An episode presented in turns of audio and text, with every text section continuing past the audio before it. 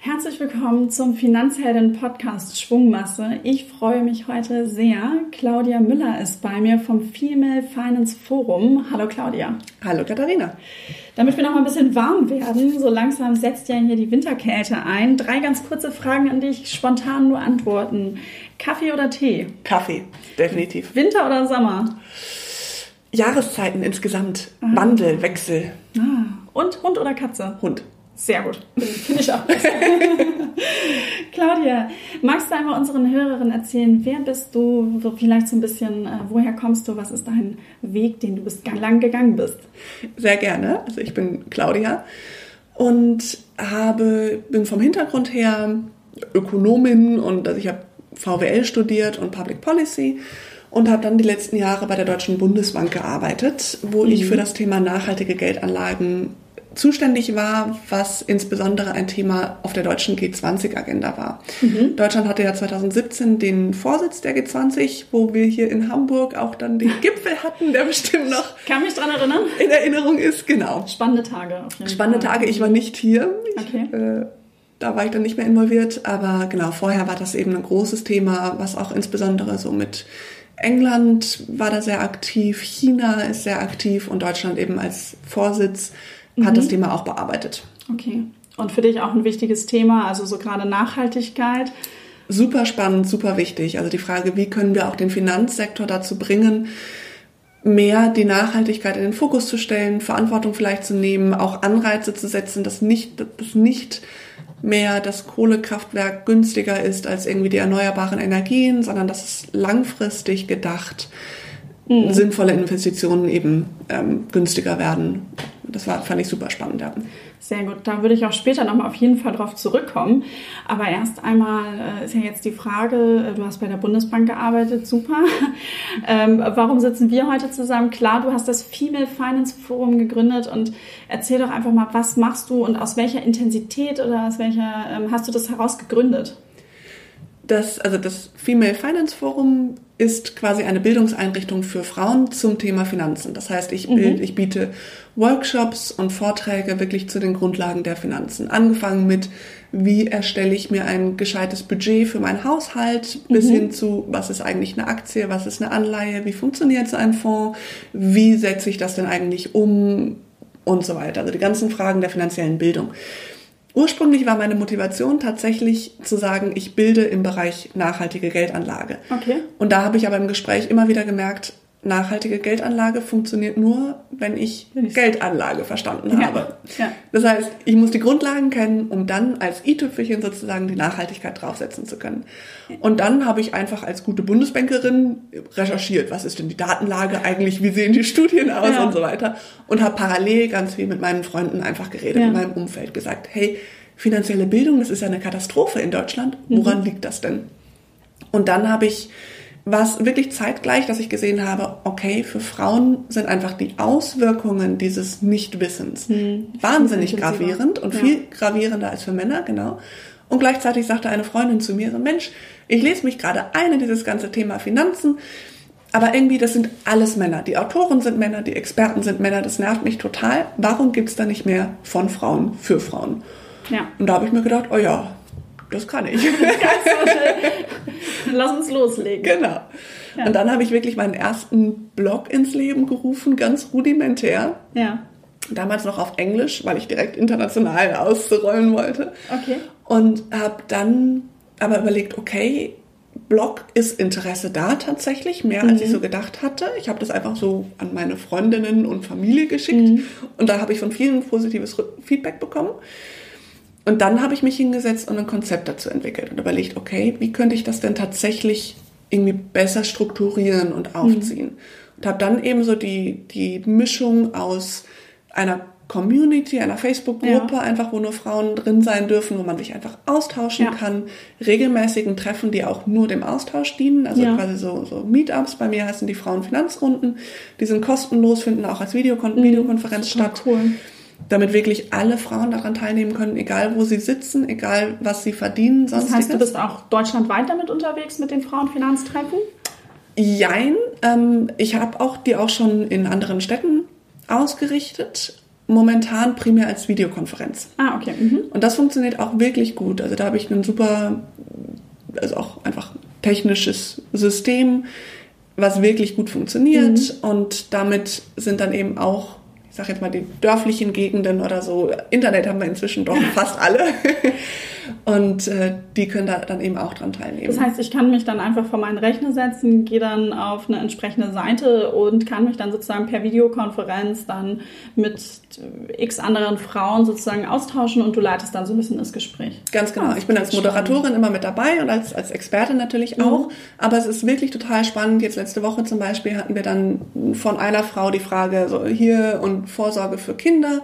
Und dann sagte eine andere, oh, und ich habe da gerade ein total tolles Produkt irgendwie abgeschlossen, das und das. Ich kann dir gerne mal die Details dazu mhm. zuschicken oder erklären oder so. Das sind dann teilweise Produkte, die ich gar nicht kenne oder die ich vielleicht auch, ich versuche möglichst wenig über konkrete Produkte zu sprechen, ja. weil ich nichts verkaufe, nichts auch so richtig empfehle, sondern mhm. ich gebe das Handwerk und die Informationsquellen. Mhm. Aber die beiden können sich natürlich dann austauschen ja. und dann einfach sehen, okay, wie macht ihr das denn eigentlich? Oder mhm. so, so auch weichere Themen, Finanzen in der Beziehung, da hilft es manchmal einfach zu sehen, wie handhaben das denn andere Paare? Kann ich von denen irgendwas lernen? Mhm. Oder auch einfach nur, okay, irgendwie, die machen das anders, finde ich nicht so gut. Wir bleiben dabei, wie wir es machen. Kann ja auch Auch sein. eine Erkenntnis. Auch eine Erkenntnis. Definitiv. Genau. Und dann, also nachdem ich so dieses Konzept entwickelt hatte mit den Workshops und so weiter, mhm. habe ich mich bei einem Förderprogramm für soziale Unternehmensgründungen beworben, das Social Impact Lab. Die haben auch einen Sitz in Frankfurt und bin da genommen worden und dann ging alles sehr schnell. war ich noch bei einer Summer School zum Thema Entrepreneurship Ach, und dann habe ich gekündigt. Und dann hast du gekündigt. Ja. Sehr gut. Das heißt, du hast also auch Unterstützung dir von außen geholt, hast da auch speziell nachgesucht. Äh, kann man auch immer nur empfehlen und zu sagen, okay, wenn ihr eine Idee habt, irgendwie schaut euch um, es, äh, schaut, was ist irgendwie auf dem Markt, was wird mir angeboten an Unterstützung vom Staat, von Unternehmen, von anderen Programmen. Es gibt ganz, ganz viel da draußen. Äh, Finde ich auch klasse, dass dich das dann auch sozusagen so weitergebracht hat. Auf jeden Fall. Und das gilt ja sowohl jetzt in meinem, also in dem Fall für die Unternehmensgründung, mhm. als auch jedes andere Thema. Also ja. auch wenn wir jetzt bei unserem Thema Finanzen bleiben, mit anderen drüber reden, schauen, was sind auch sich von Experten beraten lassen oder auch einfach schauen, was gibt es eben an kostenlosen Angebot da draußen. Es gibt wahnsinnig viele Informationen, Blogs, Bücher ja. oder eben Treffen, Workshops, Seminare. Ja da muss man nicht alles alleine machen. Es ist kein Kampf, den man alleine kämpfen muss, sondern man kann sich ganz viel Unterstützung von anderen holen und dann macht es auch meistens mehr Spaß. Ja, und das Phänomen, was du eben gesagt hast, was bei deinen Videokonferenzen oder auch bei deinen Treffen ist, das merken wir auch bei den Finanzhelden Afterworks, wo, die wir ja auch deutschlandweit in unterschiedlichen Städten machen. Da entstehen dann so schöne Geschichten, dass ich auch Frauen teilweise, die alleine hinkommen, die vielleicht so ein bisschen gezweifelt haben, ah, ist das was, kann ich da alleine hingehen? Man lernt sich schnell untereinander irgendwie kennen und merkt, ach Mensch, die hat auch noch gar nicht irgendwie, die hat auch noch kein Wertpapierdepot. Ähm, die nächste hat es aber schon gemacht und sagt, hey, das war gar nicht so, äh, wenn man irgendwie ein paar Sachen beisammen hat und sich einmal da reinliest, ist doch gar nicht ganz so schlimm gewesen. Ich kann euch da ein paar Tipps geben. Äh, das sind tolle Gespräche, die da entstehen und äh, wo man dann halt merkt, hey, wir können uns ein bisschen auch an die Hand nehmen und das gemeinsam machen. Das äh, finde ich ganz schön, dass du das halt auch mit deinem Female Finance Forum halt so förderst. Auf jeden Fall. Und ich finde die Solidarität und Unterstützung, die man da immer wieder bekommt unter Frauen, die ist mhm. wirklich großartig. Ja. definitiv. Also ähm, wir haben natürlich auch, wenn du jetzt gerade so sagst, dieses Thema Unterstützung und Solidarität unter Frauen. Äh, häufig ist bei uns immer so die Frage, die kommt, äh, warum macht ihr das nur für Frauen? Und ähm, da ist häufig dann ähm, bei uns wirklich auch die Antwort und wir bekommen auch das Feedback aus der Community, dass die Frauen das gut finden, dass wir einen geschlossenen Raum schaffen, wo man halt offen Fragen stellen kann, wo es halt nicht unbedingt der Experte wieder ist, der Sachen erklärt, sondern wir haben ganz viele Frauen, Vorbilder, die sozusagen, mit denen man sich dann austauschen kann. Und da kommen auch super offene Fragen und äh, wo man dann gleich ganz viel dann irgendwie sich zu den Themen austauscht. Wie ist das denn so bei dir? Ist es auch immer die Frage oder kommt von den Männern auch die Frage, warum nur für Frauen und äh, verschließt ihr euch jetzt hier wieder? Die Frage kommt in der Tat immer mal wieder. Zum einen mit der Konnotation, also so, ist das denn nötig? Sind wir nicht hm. eigentlich darüber hinweg und so weiter? Hm. Wo ich dann sage, leider nicht. ich wünschte, I wish, äh, ich, ich ich hoffe, dass Initiativen wie die Finanzheldinnen oder das Female Finance Forum irgendwann nicht mehr notwendig sind. Ja. Ich gehe dann gerne in Rente. Aber äh, wenn man sich anschaut, wie lange Helma Sick schon im Geschäft ist, dann dauert das vielleicht noch ein paar Jahrzehnte. Ja. Helma Sick übrigens eine große Finanzexpertin, die auch ganz häufig in der Brigitte ihre Finanztipps weitergibt. Also lohnt sich auch nochmal zu googeln, die Dame. Definitiv. Und es ist ja tatsächlich so, dass zum einen einfach die Lebensrealitäten von Männern und Frauen anders sind. Das heißt, irgendwie so Fragen wie alleinerziehend und trotzdem vorsorgen oder investieren mit kleinem Gehalt, mhm. die sind viel häufiger für Frauen relevant als für Männer. Mhm. Dann höhere Lebenserwartung von Frauen, das heißt, unser Investitionshorizont ist einfach ein anderer. Und tatsächlich, was ich auch spannend finde, sind einfach doch eine etwas andere Herangehensweise an das Thema. Also mhm. das, du hast das Thema Vorbilder angeschnitten. Frauen verlassen sich gerne auf Empfehlungen von mhm. anderen Frauen. Solange der Finanzsektor so stark männlich dominiert ist, gibt es ja kaum Frauen, die uns da nicht. irgendwas empfehlen wollen. Ja.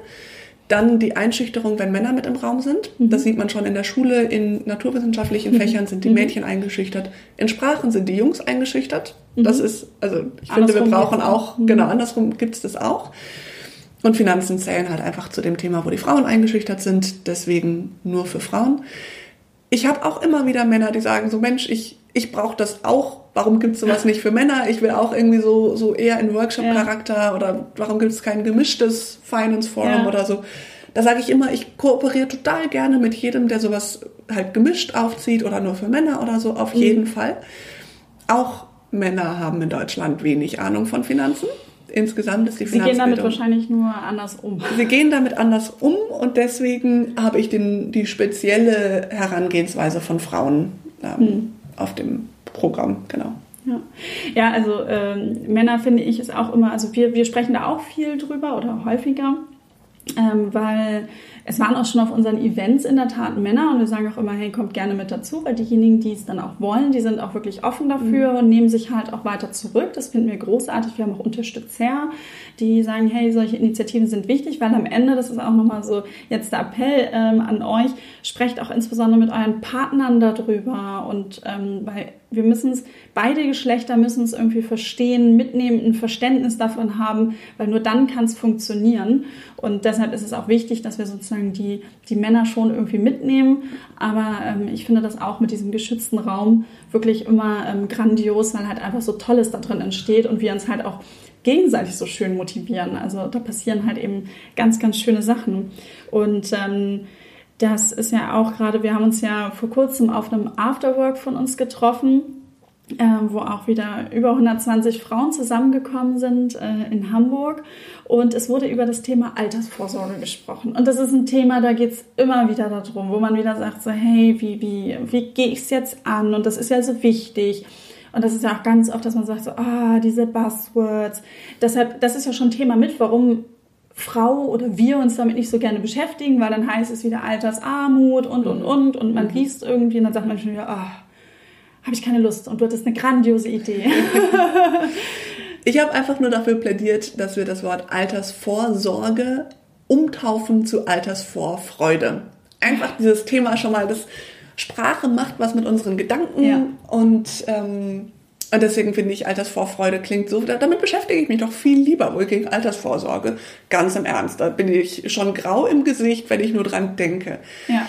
Und ich glaube, was da auch viel mehr passieren muss, ist zum einen einfach das Bewusstsein, nur die Rente reicht nicht. Mhm. Gesetzliche und betriebliche Rente. Also irgendwie die Durchschnittsrente von Frauen liegt bei knapp über 800 Euro. Das ist zu wenig.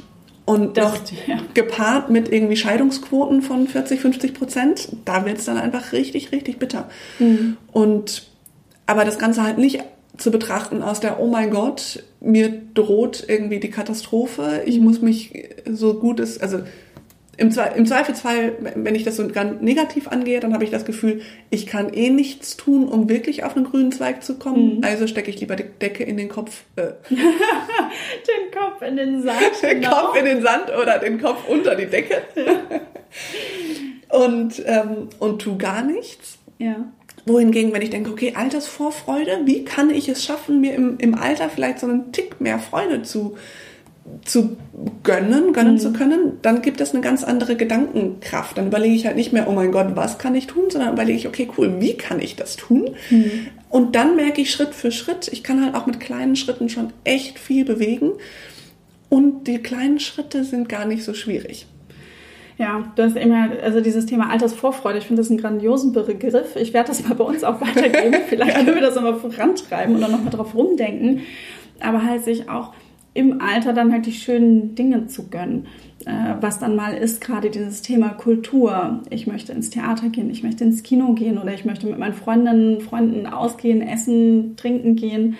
Ähm, und wenn man sich, es gab vor einiger Zeit, ähm, in der Zeit, einen Artikel ähm, über ältere Frauen, die halt alte Kohlrabi-Blätter aufkochen zum Essen. Also es war natürlich eine äh, sehr intensive Headline, aber da wurde dann über ein Schicksal geschrieben, wo man halt sagte, Mensch, das ist schon schade, äh, die ältere Dame geht nicht mehr vor die Tür, weil sie genau. halt eben nicht diese zwei, drei Euro übrig genau. hat, um halt mal einen netten Kaffee trinken zu gehen. Ja. Und so ist es ja auch, das ist ja auch ein Verlust vom Sozialleben, was genau. man dann hat, weil man engt sich ein.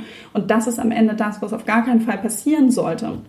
Das ist das, was ich auch immer wieder sage. Also es geht primär nicht darum, reich zu werden, sondern es geht darum, dass es reicht. Genau. Und finanzielle Absicherung ist für die Deutschen der zweitwichtigste Aspekt für Lebensqualität. Der wichtigste ist Frieden und Sicherheit. Mhm. Der zweitwichtigste ist finanzielle Absicherung. Wenn, und das heißt im Umkehrschluss eben, wenn die nicht gegeben ist, dann geht es uns sofort schlecht. Dann können wir, genau das, was du sagst, nicht mehr einfach so teilhaben mhm. am sozialen Leben.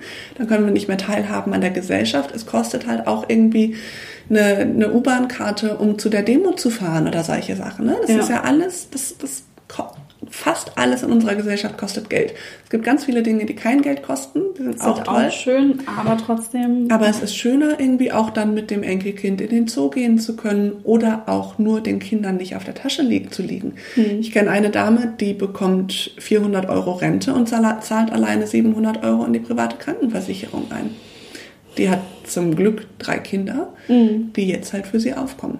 Hm. Und die hätte sich das bestimmt, wenn man sie das ist auch eine Sache, glaube ich, die wir Frauen manchmal verdrehen. Ich bekomme häufiger die Frage, wie kann ich für mein Kind vorsorgen? Als, mhm. also, und dann ist meine Gegenfrage als erstes, wie sorgst du denn für dich selber vor? Ja.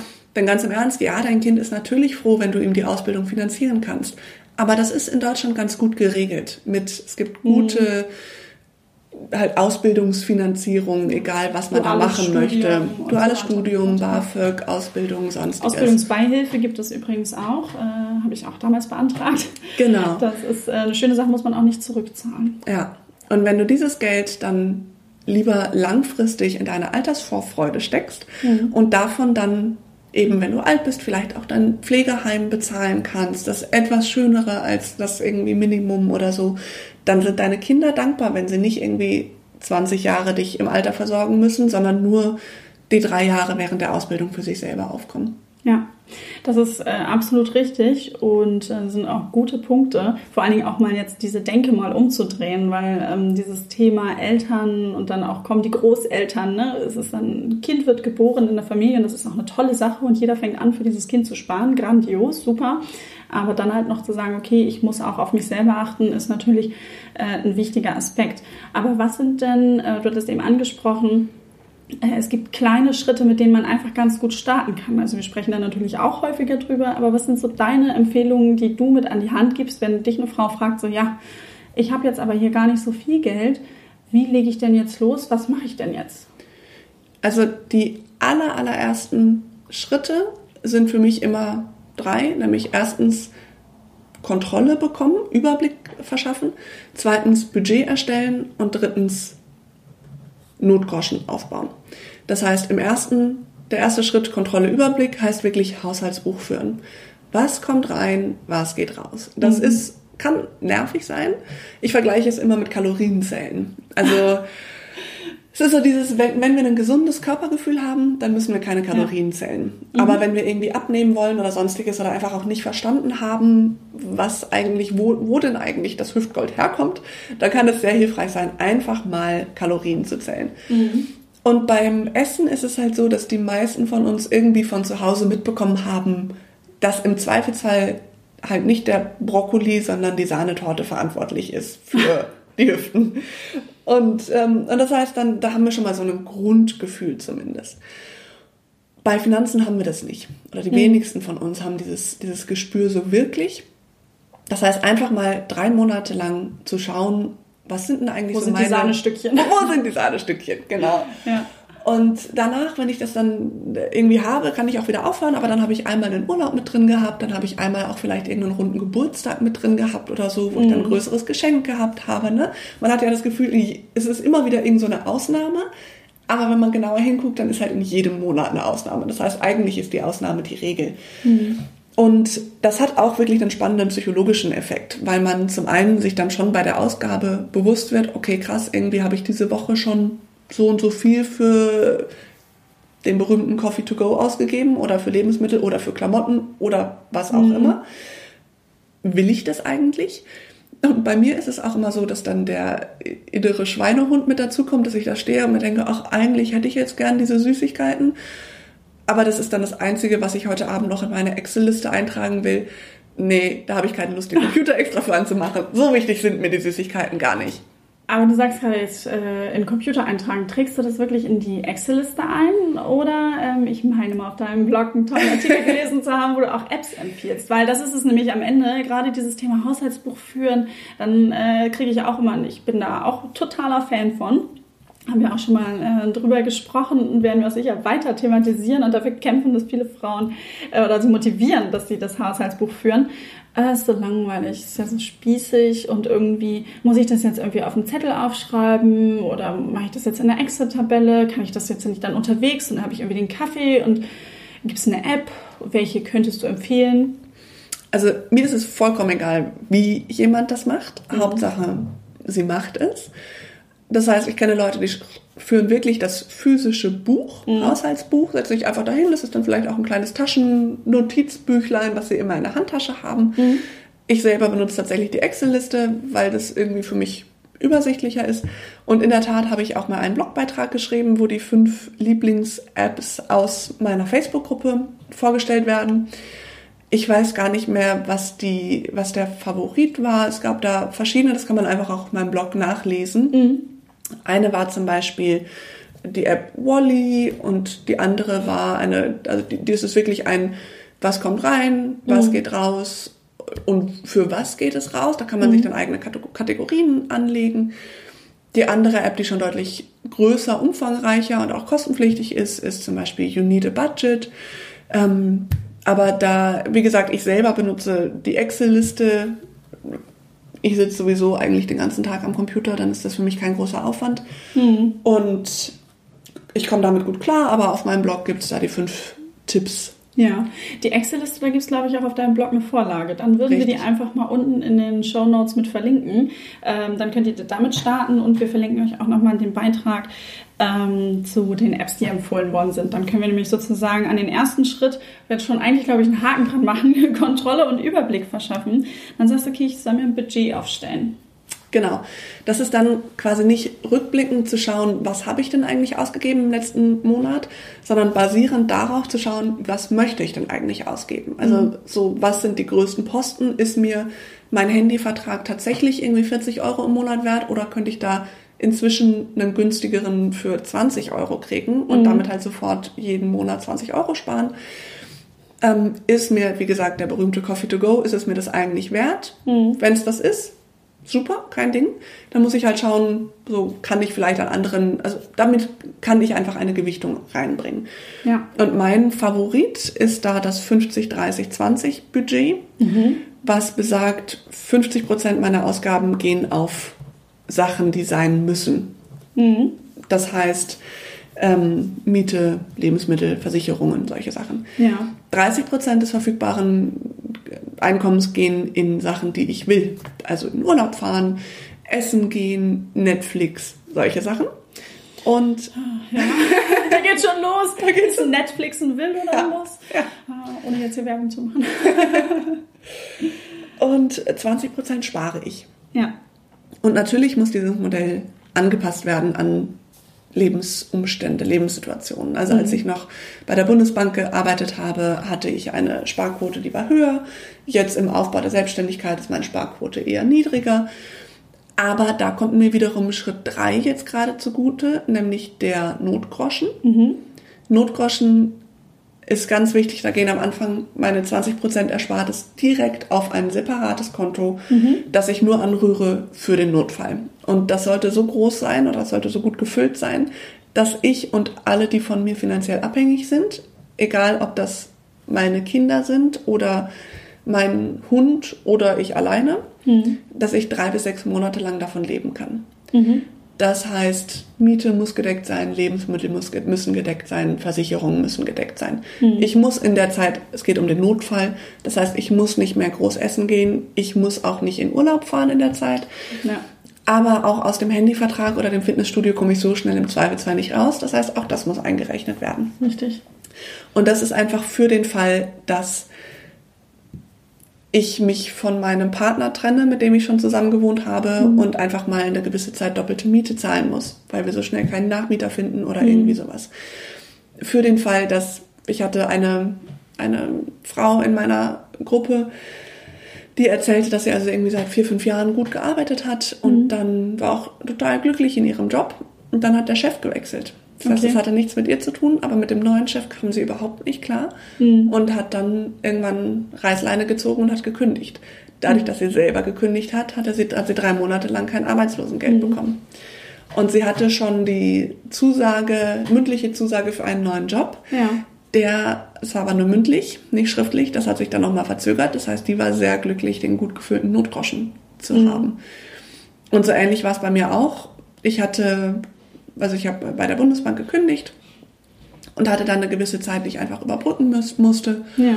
Und äh, in den Aufbau, Anfangsphasen der Selbstständigkeit weiß man ja einfach nicht. Es gibt Monate, die sind gut und es gibt Monate, die sind nicht so gut. Und da ist jetzt gerade mein, mein jetziges Ich, ist meinem vergangenen Ich sehr dankbar, dass ja. sie so gut vorgesorgt hat. Und genauso wird mein jetziges Ich, also sorgt gerade trotzdem schon für mein zukünftiges Ich vor, ja. damit auch das irgendwann gut versorgt ist. Ach, sehr gut. Das also nochmal drei, drei gute Tipps auch für euch zum Einstieg. Ähm, wir haben es auch schon äh, in anderen Podcasts sozusagen kurz angesprochen, aber ich finde, man kann es eigentlich nicht oft genug sagen, um es wirklich ja. zu verinnerlichen, diese Themen Kontrolle äh, und Überblick verschaffen, Budget aufstellen und dann den Notgroschen, weil wenn man das dann einmal sozusagen gemacht hat, dann ist man dann auch bereit und kann sagen, so, jetzt weiß ich, was bleibt denn jetzt sozusagen noch übrig und was könnte ich dann in Wertpapiere investieren oder was könnte ich anlegen. Und äh, da ist dann ja auch die nächste Frage und da hilfst du ja auch weiter mit deinen äh, Seminaren oder Workshops. Wie geht es dann weiter? Dann geht es weiter. Also zum einen nochmal kurz, du sagtest, dann kann ich sehen, was übrig bleibt. Ich finde es auch spannend, andersrum zu schauen, wie viel möchte ich denn eigentlich mhm sparen oder investieren oder was auch immer. Wie viel soll übrig bleiben? Genau, wie viel soll ja. übrig bleiben, statt, also ganz im Ernst, wenn wir immer nur schauen, was bleibt am Ende des Monats übrig, dann bleibt da im Zweifelsfall null. Genau. Egal, ob da irgendwie Oma zu Besuch war und uns ja. einen Schein zugesteckt hat oder nicht. Deswegen eben genau andersrum. Und dann empfehle ich immer, sich erstmal über die eigenen Ziele klar zu werden. Das mhm. heißt, wenn ich tatsächlich einfach davon träume, mal eine Immobilie zu besitzen, egal ob jetzt erstmal zum selber drin wohnen oder zum Vermieten, dann sollte ich nicht jetzt all mein Geld, was übrig bleibt, in Aktien investieren, wenn ich aber halt in drei mhm. Jahren meine Investition, also meine Immobilie kaufen möchte. Ja. Das heißt, da ist irgendwie mein, mein so der Grundlagen der Geldanlage Workshop, da geht es wirklich auch darauf, welchen Zeithorizont habe ich mhm. denn eigentlich bei meinen Sachen oder bei meinen Plänen. Und dann kann es richtig sein, ein Depot zu eröffnen und in beispielsweise einen ETF zu investieren, also einen sehr breit gestreuten Aktienfonds. Es kann aber auch das Richtige sein, in eine Immobilie zu investieren. Es kann das Richtige sein, erstmal noch irgendeine Versicherung abzuschließen. Das kommt dann individuell auf die Frau drauf an und auf ihre jeweilige Lebenssituation. Es kann auch das Richtige sein, erstmal mit meinem Partner darüber zu sprechen, dass er zum Beispiel für mich in meine Altersvorsorge einzahlt, Altersvorfreude. Die Altersvorfreude. Die Altersvorfreude. Die dann hoffentlich auch noch gemeinsam stattfindet. Die hoffentlich auch gemeinsam stattfindet, ähm, aber einfach damit beide unabhängig voneinander abgesichert sind. Mhm. Das ist auch eine Entlastung für den Partner. Ich meine, es kann auch sein, dass der irgendwann mal keine Lust mehr hat auf seinen Job oder dass der ein Burnout bekommt oder irgend, irgendwas. Man weiß ja nicht, was, was passiert. Mehr, Körperliche Einschränkungen, irgendwas kann immer passieren. Und das ist ein anderes Gefühl, wenn ich weiß, okay, selbst wenn ich jetzt mir einen neuen Job suche, der nicht mehr ganz so viel zahlt, mich aber glücklicher macht, meine Frau ist abgesichert auf jeden Fall, so bis hierhin. Es wird vielleicht alles ein bisschen sich verändern, mhm. aber es wird nicht auf Altersarmut auf ihrem Rücken ausgetragen, mhm. sondern sie ist bislang abgesichert, ich auch und jetzt kommt die nächste Lebensphase und wir schauen mhm. wieder gemeinsam. Also auch die mhm. Verantwortung gemeinsam tragen ist da auch eine ganz wichtige Sache. Was ich eigentlich so ganz schön finde, ähm, das äh, ergibt sich auch in diversen Gesprächen immer wieder, ist dieses Thema, weil viele Frauen fragen, ja, wie fange ich jetzt an? Wie lege ich los? Und dann erwartet, also dann habe ich immer so das Gefühl, da wird also erwartet, dass man sagt, so, Schritt eins ist das, zwei, drei, vier, fünf, sechs, zack, fertig, los geht's. Das ist es nicht. Dieses Thema wirklich beleuchten und äh, mit der Taschenlampe mal in die Ecken zu gucken, ähm, wie ist eigentlich der Zustand und auch mal in sich selbst reinzugehen und zu sagen, was sind, was sind die Ziele, was möchte ich eigentlich? Das ist ja grundsätzlich sowieso im Leben wichtig. Ja. Aber auch da dann halt eben zu sagen, okay, diese Fragen muss ich erstmal für mich alle geklärt haben. Und wenn ich das geklärt habe, dann sage so, ich weiß genau, ich möchte, sei es irgendwie, äh, ich bin total glücklich mit meinem Partner und habe das Gefühl, Mensch, wir heiraten vielleicht in drei Jahren oder so.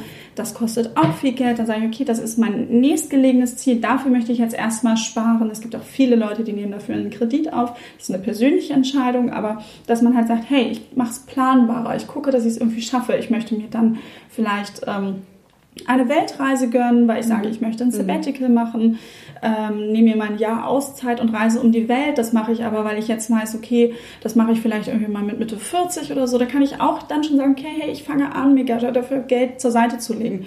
Und das ist ganz, ganz wichtig. Hört in euch rein ähm, und schaut und beleuchtet wirklich alles, weil dann kommt man dieser der Antwort, was sind die richtigen Produkte und was sind da wirklich die richtigen Themen für mich ähm, kommt man dann einfach schon ähm, viel näher. Weil dann zu sagen, ähm, investiere irgendwie in einen ETF oder nehme vielleicht dieses Produkt, das ist ja nämlich wieder dann auch das nächste. In, was für eine Aktie kaufe ich denn? Mhm. Und ähm, wir hatten ja vorhin schon mal über dieses Thema Nachhaltigkeit gesprochen, was ja für viele Frauen irgendwie häufig immer bei der Geldanlage mitschwingt. Und ähm, vielleicht hast du dir ja auch noch mal so ein bisschen, weil es ja auch so ein bisschen ein Herzensthema ist, nochmal so Empfehlungen Richtung, oder nicht Empfehlungen, oder so, was du sagst, das machst du vielleicht selber in Richtung Nachhaltigkeit oder da, dahin kann man gehen?